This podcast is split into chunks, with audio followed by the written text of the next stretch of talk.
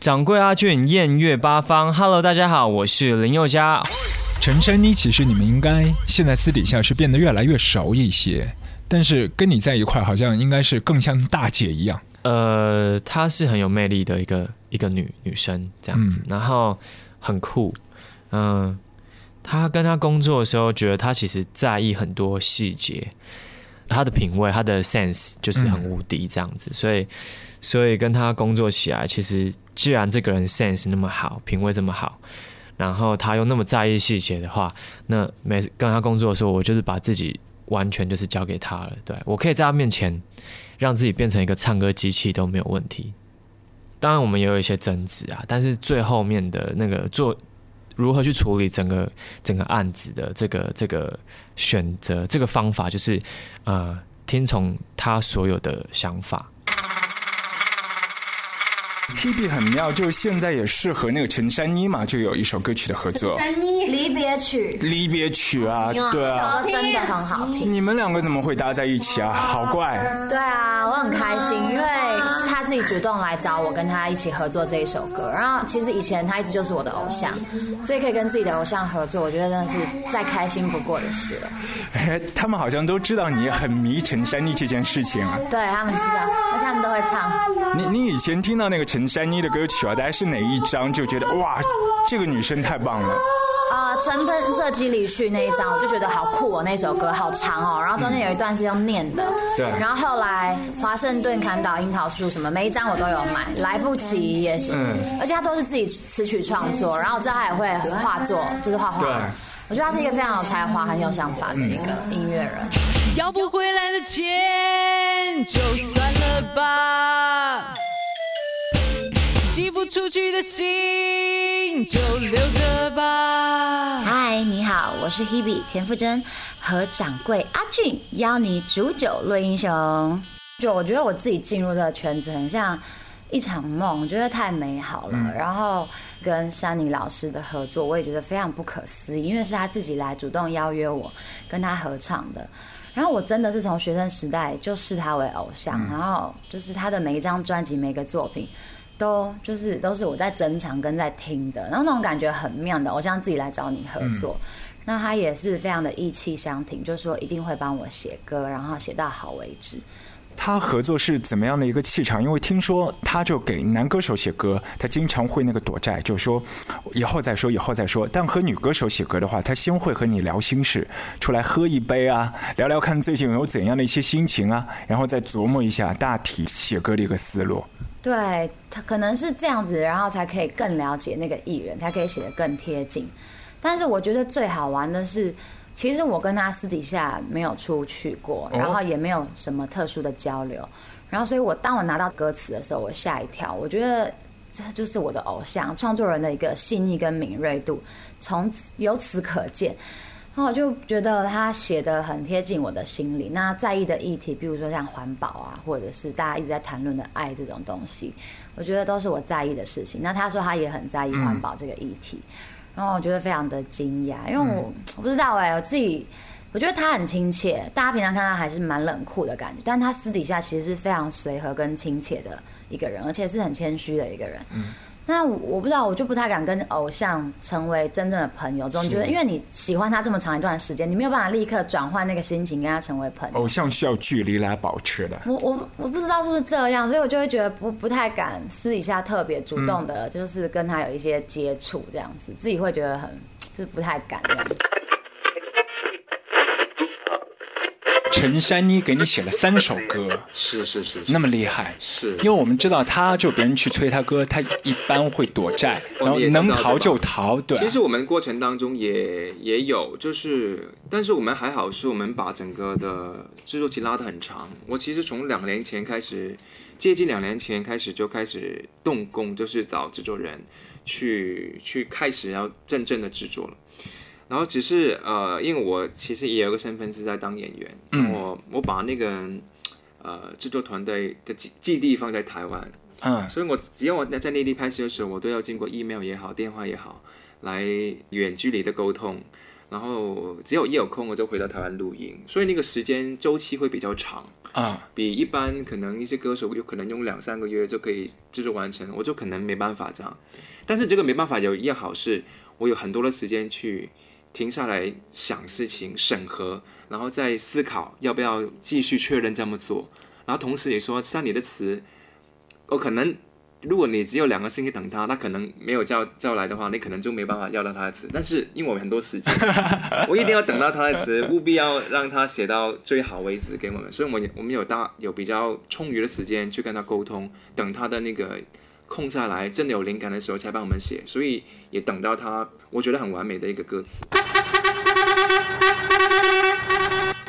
你有比较难忘的一些就是 live house 的这个场地和这个哪些场次？有没有觉得哇，我被震撼到了？以后我也要这样，就是那么牛那么酷，在舞台上面。其实有一次我在这个台湾的一个一个呃一一个 live house 叫做德沃啊，我也去过，有看过那个陈珊妮在那边表演。然后那一次我觉得呃好好玩哦，因为其实你看陈珊妮她原本就是一个就是看起来很酷。然后外外表感觉很冷，呃，我觉得他是让我觉得说很意外，而且他会说很多的一些笑话，冷的热的都会说，对，对他很有趣，我觉得很很好笑。就是我觉得，呃，在那个小狭小的空间当中，然后表演者的跟跟这个跟这个观就是观众的那个之间的距离其实很微妙，嗯，对，就是我觉得特别接近。有机会的话，跟他一起开场音乐会，其实也蛮不错的。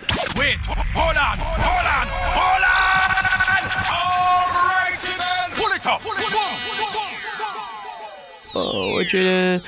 呃，其实跟他合作其实还蛮舒服的啦，对啊。然后其实呃，他也呃很照顾我。我听到他他的 demo 的时候，然后就是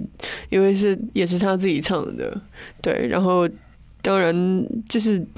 听听他写的歌曲，就真的非常非常的那个陈珊妮的风格，对。然后。就是以至于他这个风格太明显了，然后 就是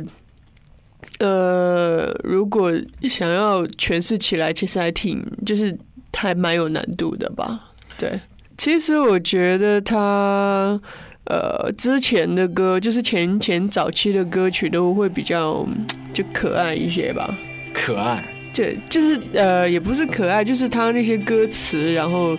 都呃。都会比较好玩。你听见手机的震动吗？这突然见证了爱的奇迹，相遇在平淡泪也，闪烁如星，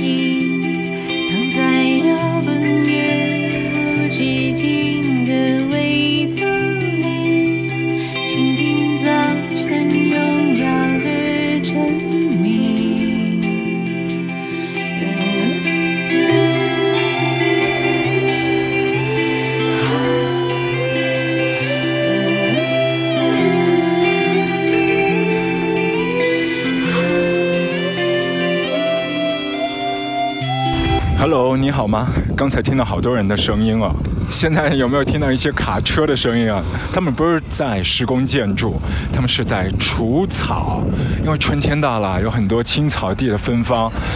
呃，哎，好像也不是青草地，这是那个枯萎的郁金香，他们的一些根茎，嗯，一麻袋的一麻袋的装起来，提在手上，感觉刚从小菜场回来。池塘里面的小鸭子，这会儿的时间好像也挺活跃的，是不是？因为刚才听到了很多朋友的声音，谢谢那么多的朋友，嗯，他们所有的对于这位山妮公主的感言，就像一张一张的 snapshot，串起了大家非常多很棒的一些回忆。有钟汉良，对吗？还有 B B 周笔畅，好久不见的张芸京，还有谁？还有谁？还有。Selina 和 Ella 一起在帮 Hebe 唱歌，你听见了吗？Hebe 在说话的时候，背景里面有 Selina 和 Ella 一起为他高歌一曲离别曲，非常古早的味道。而跑在头上的有 Yuga 林宥嘉。今天我们的节目打头是这样：所有和山妮合作过的人来说陈珊妮，而接下来的六十分钟。我们要让陈珊妮去弹射她的弹幕，和她合作过的那些男歌手、女歌手，包括左小诅咒也会有。当然还少不了诗人李格弟。如果你喜欢我们的 Podcast，欢迎在范永贤的播客平台上面订阅我们。我房录歌就是我们的 ID 账号。掌柜阿俊，艳月八方。大家好，我是陈珊妮。我房录歌，我房录歌文艺吗？对，文艺。我其实一直都不是特别强调自己是文艺，当然我知道很多人都说我是文艺女青年，或者是等等的。但是我我我从来也不太介意自己是什么样类型的，或者是大家觉得文艺就文艺吧，我无所谓，对我 无所谓。比如说你刚刚说文艺或者是女王，对我来说其实都都无所谓的。嗯，其实我觉得你在舞台上面那个架势真的是蛮女王的，因为差不多是在杭州去看了你在那个对西湖旁边的那一次演出，因为以前都是从唱片里面听到你的声音，那一次是比较近距离的，哇，然后带了一卷胶卷，全部都拍你了，在那个舞台上那个风格。感觉你是把那个观众是当做你的情人，然后再慢慢的对话，整个一个现场的气氛是比较暧昧的。嗯，呃，因为每一次表演会有不同的感觉，然后那那一次的确是挺开心的。嗯，因为我很期待去在那个西湖畔，是就是在那边唱歌，觉得哇，很很惬意。然后去到那边看到那个样子，然后看到舞台，然后去游西湖，所以那那次我心情特别好。所以那一天表演应该还算是对啊，你还有喝啤酒啊？对，那 那还挺活泼的，我记得。对，就是嗯，因为有时候会因为比如说在室内的场合或什么的，会比较酷一点，或者是冷一点的。就是我每次我是很看心情的人，所以每一次表演会会不太一样。我记得那一次是挺活泼的。每个城市的的人都会有，好像都会有特别那边的人的性格是对。然后我就对于上海。觉得是一个没有办法捉摸的哦 地方，然后就觉得，哎，他们到底会会是什么样的？哎，喜欢听哪种类型的？比较热烈的，还是比较这个闷骚一点？就会有点有点期待，但是又有点觉得，哎，尤其是一个比如说陌生的。或者是不可预期的，嗯，但是他他是好玩的，他其实是很很期待，但相对也是有点紧张，嗯，对，因为我觉得就是陈珊妮一直都是做音乐，除了是很认真的一个态度，还抱着一个就是玩的一个心态哦，对，因为之前比如说你有很多的一些 side project，很多很多和陈建奇，对对对，十九，对，这个呃，我跟陈建奇合作的一个组合叫十九，然后这个合作也是挺好玩的，因为我跟陈建奇是完全。我们是完全不同风格，然后呃，但我们私底下是好朋友，然后因为在很多现场演出的场合，他也是我的乐手，所以我们其实私交很好。那我其实我喜欢的风格的东西很很广泛，然后我我们其实会合作，是因为有有一次我们就是聊到，我就说，哎，你的这些配乐啊，其实很多东西都很好听，我都觉得其实它应该延伸变成。歌就是变成可以唱的歌，嗯，所以真真的从头到尾就是从闲聊里面，然后就就开始，我就呃，他就把作品寄给我，然后我很多歌我就把它从三十秒的配乐变成三分钟的歌，哦，然后。再交回去给他，因为那个东西可能已经变成另外另外一个作品了，就可能跟他原先创作初衷，然后那些歌词也完全都不是他想象的东西，他就觉得哎，好好玩，这东西变成这样子，然后他又再继续再重新做编曲，所以这些歌变成，然后后来我们在唱的时候又更好玩，因为呃。因为我在唱那些歌的时候，其实因为男男女生的 key 差很多，所以很多时候我都要用比较高的 key 来唱。然后在唱的时候，声音就会比较比较比较甜或者比较轻。对。然后陈建奇的声音是有一点略为沙哑温柔的声音，所以其实搭起来会有一种北欧音乐的那种。轻飘飘的感觉，所以很多东西都是慢慢的在合作里面在发展出来，就变成一种一种风格的东西。然后这个东西可能跟我的作品不一样，跟他的作品也也不见得一样，所以就是变成一个新的。呃，里面歌曲有一些内容，歌词是我写的，但是的确有参考了一些他那时候给我的一些一些故事的想法，就是我。很认真的花时间去 了解陈建奇想要的、想要的一些东西，所以把它文字化之后，那我们再找了一些我们觉得有趣的视觉工作者，因为里面很多不见得是他原来的职业是导演，嗯。有些是剧场的导演，然后有些是呃平面的摄影师，是。嗯 所以很多很多都是呃，他们可能也是第一次导 MV，然后里面有很多呃不同的创意，或者是他们对于这个东西这首歌的内容视觉化之后，很多东西也是我们想象不到。所以在做十九这个东西的时候，其实很好玩，很有很多环节都是很充满创意跟惊喜。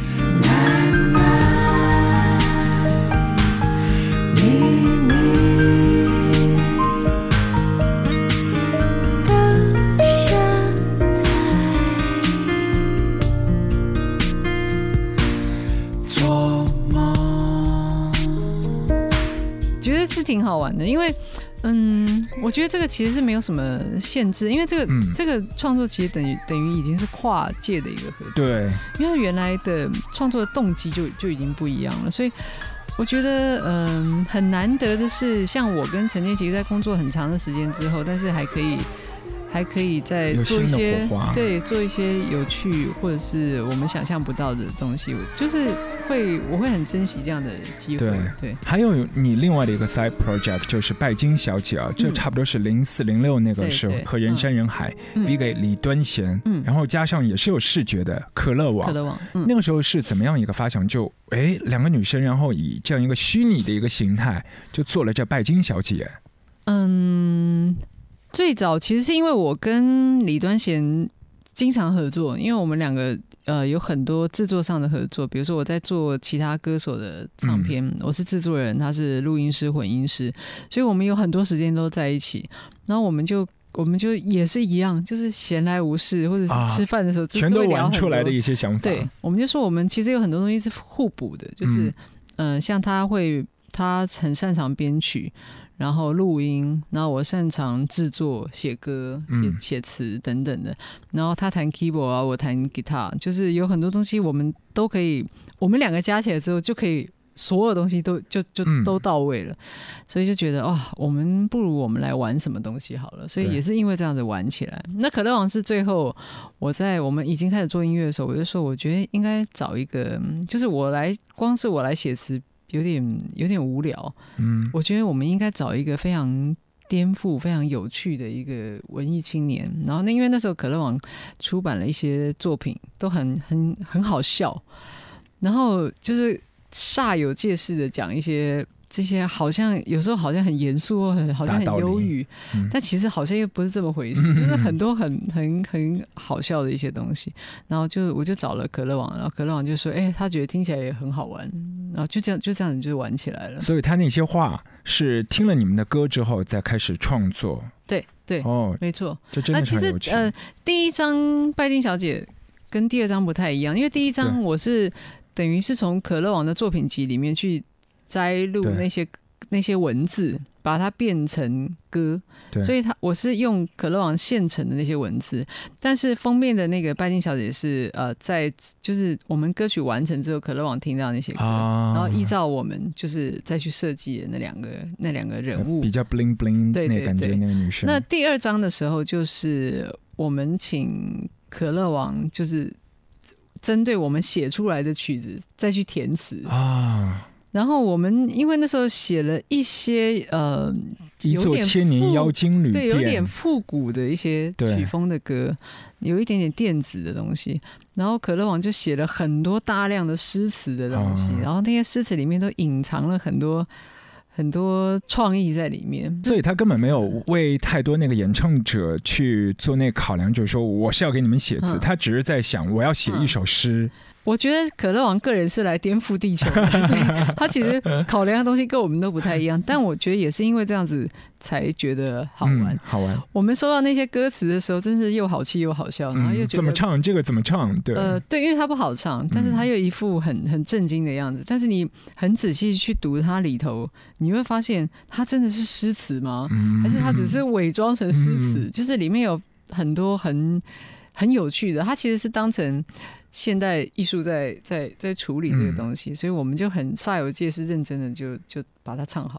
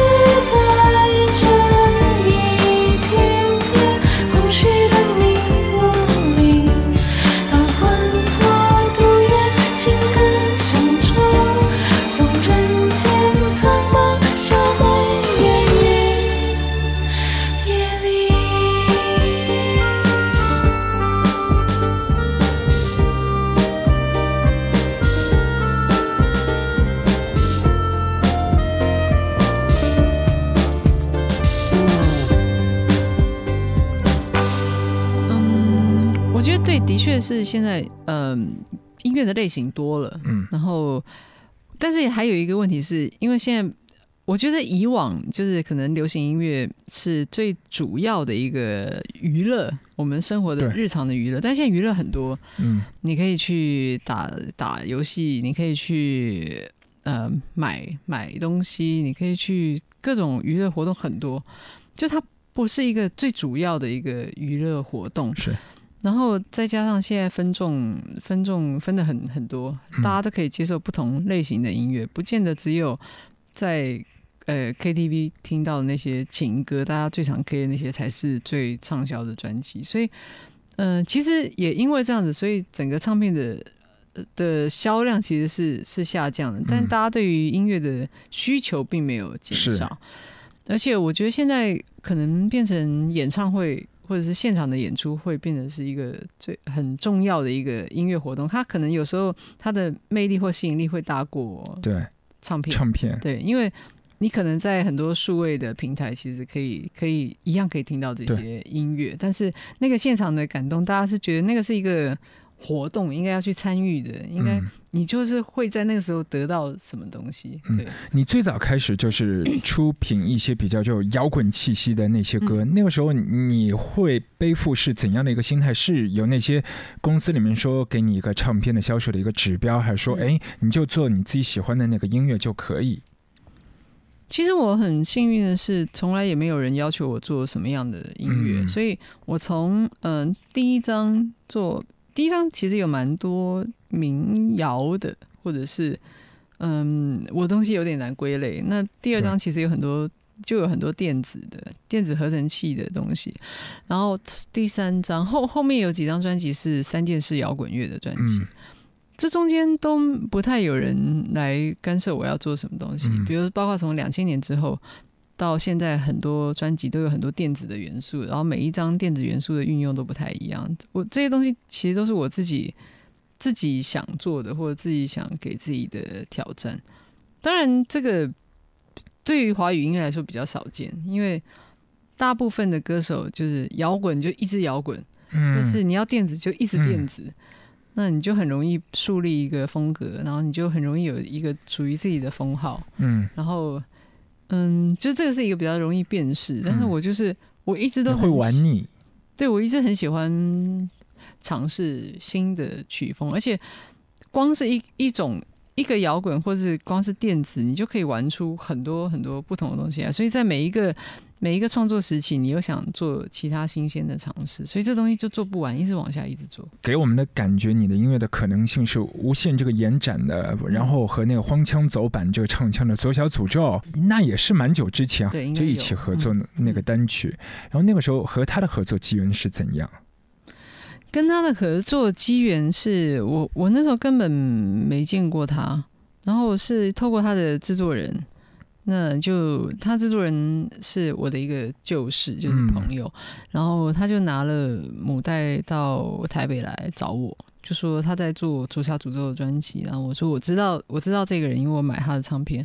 然后他就说他要找一个女歌手合唱，他觉得我很合适，然后我就那时候他已经唱好了他的部分，嗯。所以我我也没有看到他的人，所以我只是听着那个听听着那个歌，然后就唱，然后唱完之后隔了很久都没有发行，然啊后我就觉得啊，这肯定被骗了，啊，一直都没这件事情。啊，好像隔，所以你你说隔了好几年，我那之前又隔了好几年，更，久，对，那是更久以前的事。然后我就一直都，大家一直不断的问我跟他合作的、感想啊什么的，可是我一直到零八年我才反应过来，才真的看到他，嗯，就是第一次看到他，就是他到那个，因为他应该也受不了外界的压力，所以是，第一次到就是到那个演演唱会后台来拜访我，嗯。然后我们才真的正式认识，然后中间有一些断续有一些联系，然后后来他自己办演唱会的时候，我就去我就答应他去当嘉宾啊，哦，然后他是一个我我其实很喜欢他的东西，然后他是一个特别友善的人，那个时候就起初立马就是那一刻那一秒嗯听到他声音的时候，你的那个反应最本能的那个反应是什么？其实还好，因为我我那当时听到那个歌手，我只是觉得哇，这回又要搞什么东西？就是因为呃，因为我不是第一次听到他的声音，因为我之前已经买过他的唱片，嗯。所以我知道他是谁，然后我也嗯知道他会做什么样的事情，嗯。但他总是会做一些出其不意的事。对，所以那时候我听到的歌，我想说哇，这么认真，在你你看来，这是一个认真的一个态度。对对对对，嗯。就是我的这就是我参与的那首歌，嗯，就是当我离开你的时候，我就对，哇，这么认真，这歌多么深情啊！嗯，我有吓了一跳，然后我就很很认真的唱，对唱了那个，好像他有要配合到你把音给唱准那个那个架势在。呃，我觉得他有在那张专辑里面的企图，他有、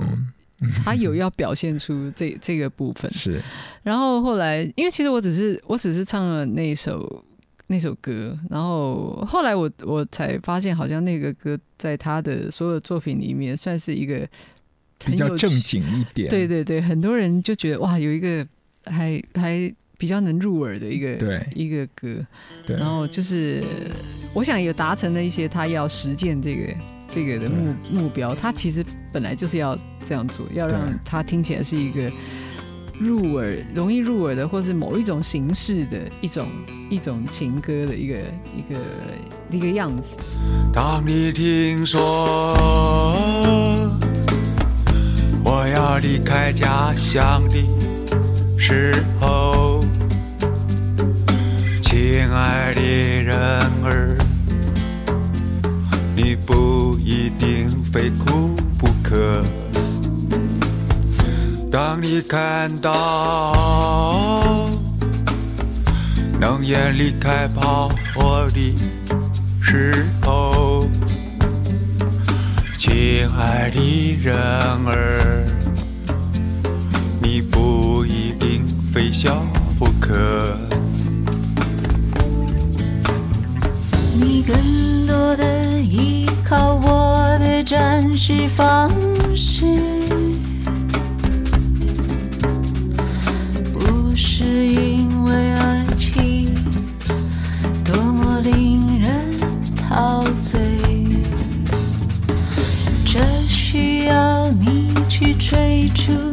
那个音调。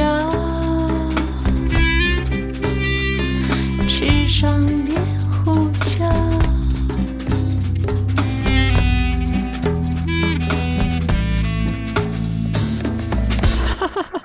我觉得，嗯、但是我我我在跟你不应该不觉得那个歌不搭吧？我没有觉得不搭，但是我觉得很奇特。我觉得比如它是那个漂浮的，但你那个嗯曲线是很柔美的。嗯，就交错的那个，就是一个很清晰的一根线浮在一盘这个水墨当中，我觉得还是有一种美感。对我自己跟我自己听到那个歌的时候，我是觉得不会有那种突兀感，就是觉得还还挺好的。生哥，因为我知道他们两个有有几次合作，比如生哥的演出，还有左小的演出，然后他们都有互相当嘉宾。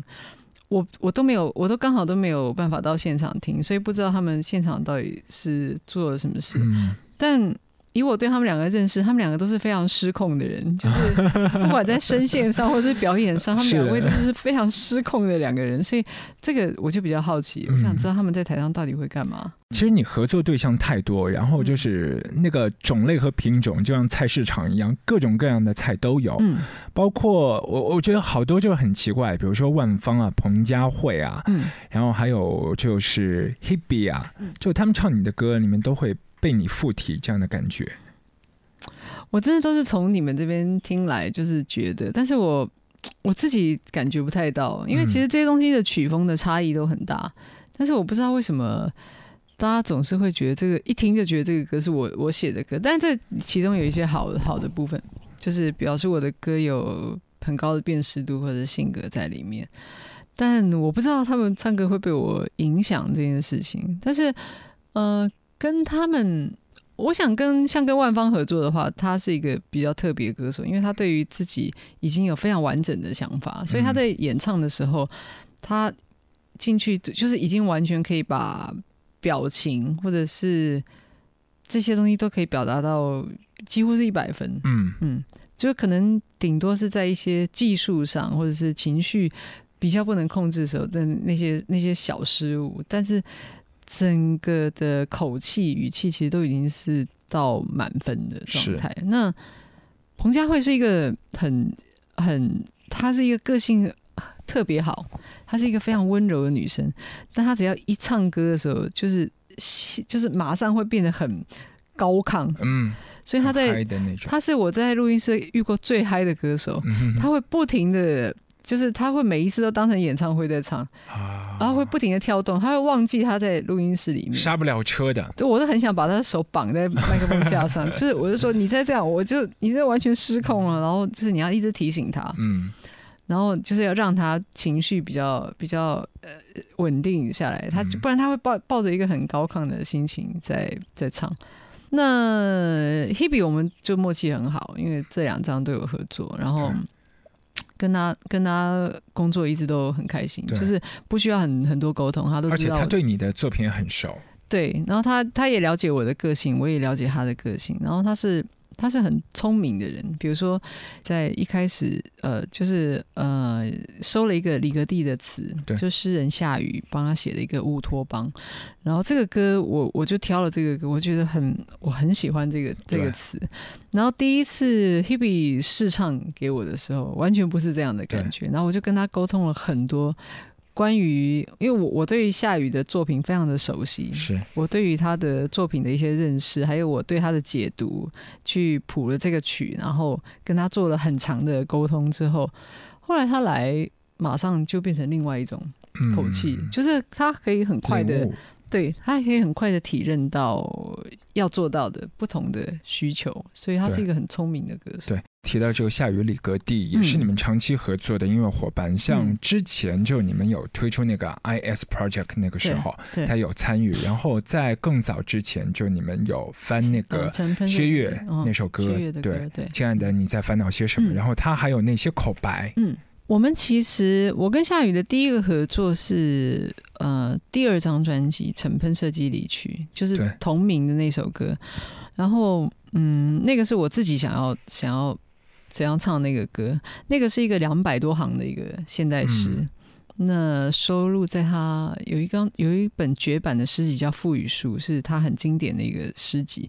然后那时候我只是单纯的看了《赋予书》之后，然后那个那那篇诗非常有趣，你知道两百多行是很很长的一篇诗。然后最后他有一个访访谈，就是关于下雨的访谈，他就说他很希望，呃，有一天可以听到有人把它变成一首歌。然后我就看了之后，我就我就立刻就开始写那首歌，我就想要写一首歌叫。把这首歌把它完整的谱好曲，然后谱完曲之后，我就我就开始找夏雨，因为我我要得到他的首肯，可以让我使用。然后我我找到他之后，我就就播给他听，然后他就觉得哇，好好，他很开心，他是一个时时刻刻都很有活力的一个一个一个女女生，然后他就好开心，他就说他没有想到真的这个这个诗可以变成一首歌。之后好像后来他又呃完成了那个作品之后，他又打电话给我，他说他有他写了很多新诗，然后他很希望就是看那那些能不能能不能都变成歌。然后后来我家那时候是传真机嘛，我家传真机的纸就一直跑跑跑跑跑跑到跑完，然后他就不断的寄诗来给我，他是一个好好热情、好有趣的人。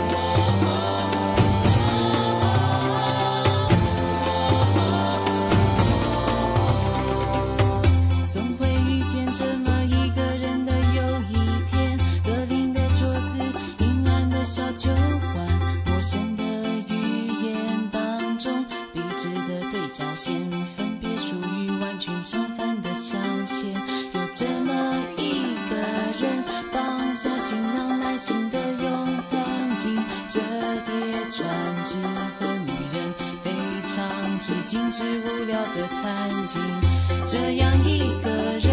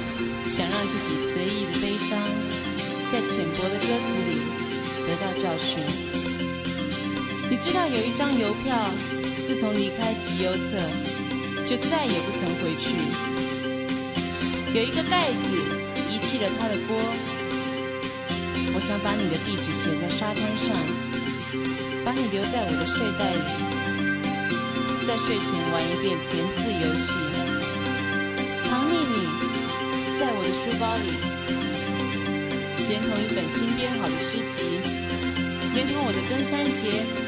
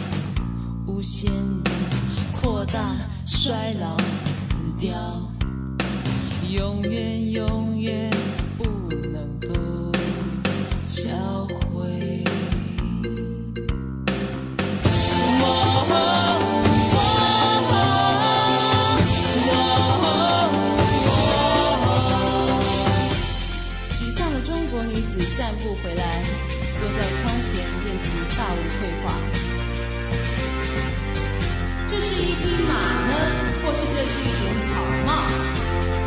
这是一枚炮弹。炮弹在泥巴上落下，激烈的改革者温驯的回家吃晚饭。等边三角形切过圆的时候，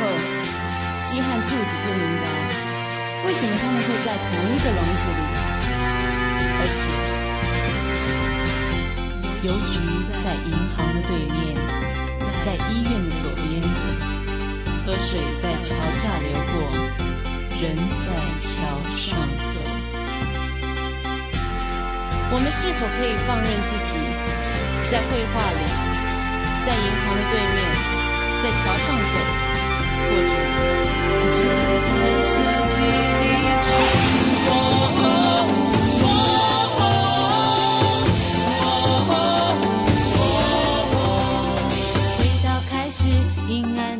酒馆，陌生的语言，罗马尼亚人游行行列，会的，总有一天，完全可能有人读到这里，有人会问我，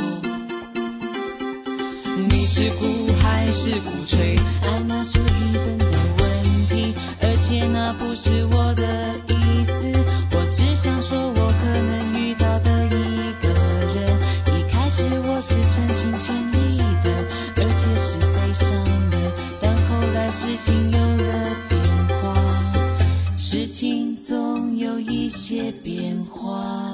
有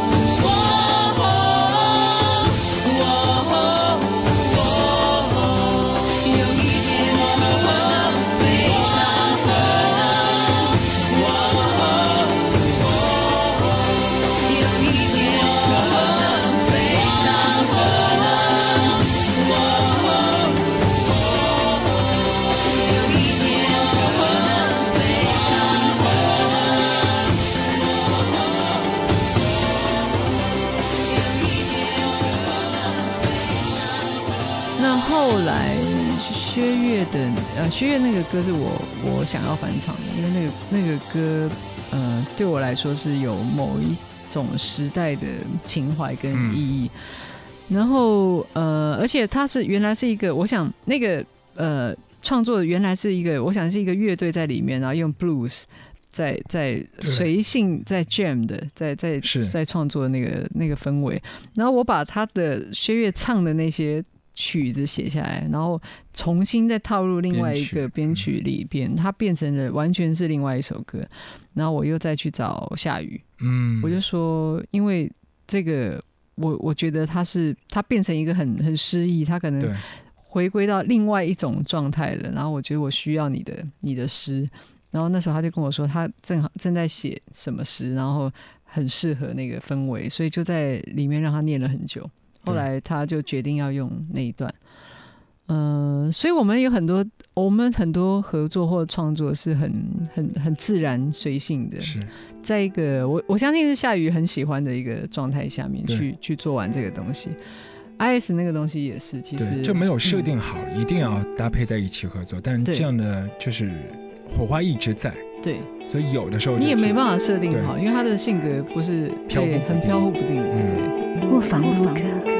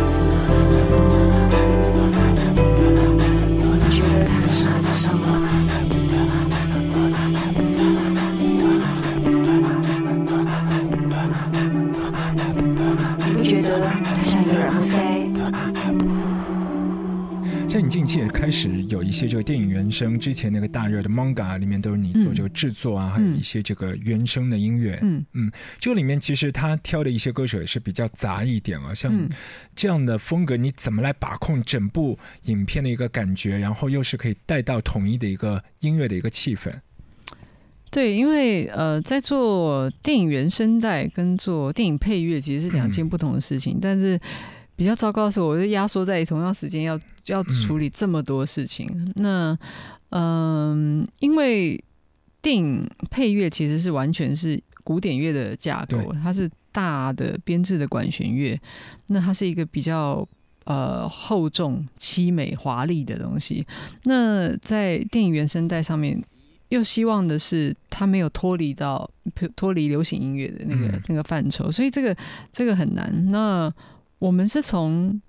我其实一开始是从形象上或者是声音上觉得适合哪一个片段，嗯然后先去找到我们觉得适合的那个那个歌手或创作人，嗯然后才来才来回溯，就是所以这整个东西的组成是非常复杂的。比如说，觉得呃呃蔡健雅出现的那个那个段落，它是在哪里？然后需要有一个温馨的什么的，就是是这样子来对，来很细致的，对对对，嗯。所以这个这个其实整个想想法有很多很多，对到后来可能呈现出来的时候，不见得大家可以马上知道为什么是这样子。对对就最后是慢慢来梳理过对来。对，其实还有一一个大事儿，就是金曲奖对你来说已经不陌生了，已经是最佳女演唱人奖。嗯，对于这样的一个首肯，你是怎么看？因为好像传统意义上的一些会唱歌，好像应该是像一个狮子一样在那里吼啊，高八度啊、低八度啊，然后就是很洒狗血啊那样。嗯就你对于现在近期大家的一个审美的一个趋势，你怎么来看这个女演唱人？对，因为其实我我还我很讨厌拿到那个奖，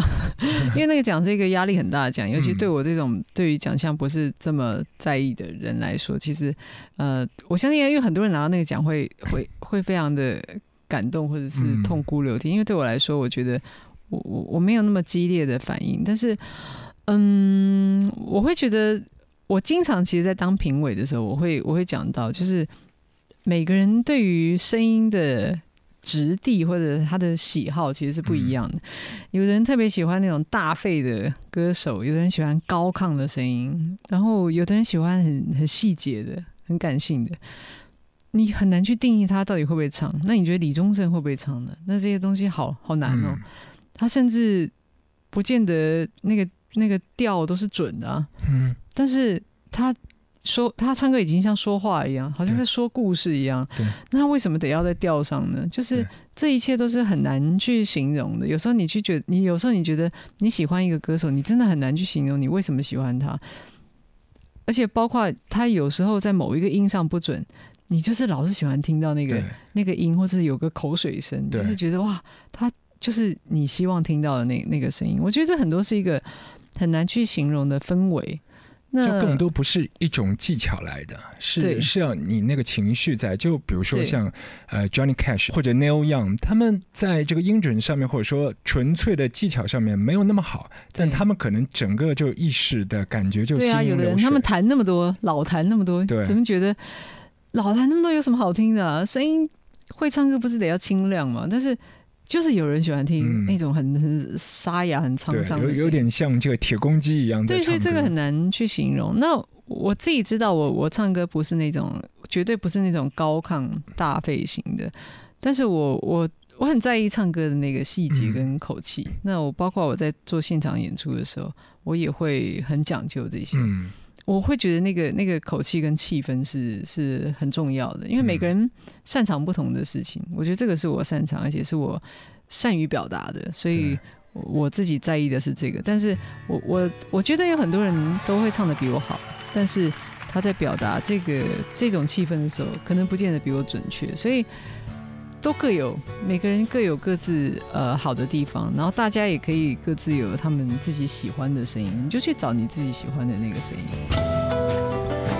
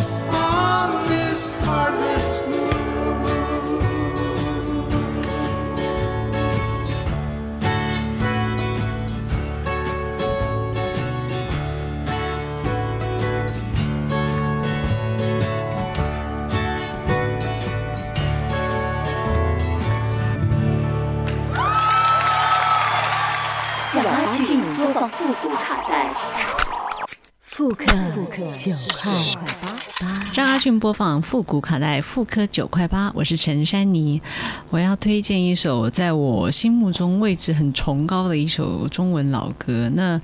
我觉得这个是华语里面经典的靡靡之音的代表。我想要听的是邓丽君的《偿还》。那其实我我自己非常喜欢这一类型的的风格，就是有一点点复古的演歌的的东西。然后这首歌的的歌词非常的凄美，而且悲惨。然后我自己非常喜欢这首歌。然后我我觉得，嗯，后来有很多歌手在在翻唱他的歌，或者是有更多的歌手出现，但是没有人能够取代邓丽君那样的。她有的确有一种非常非常非常甜腻婉约，就是能够表现那个时代那种经典呃韵味的女歌手。我觉得我非常喜欢这首歌，邓丽君的《偿还》。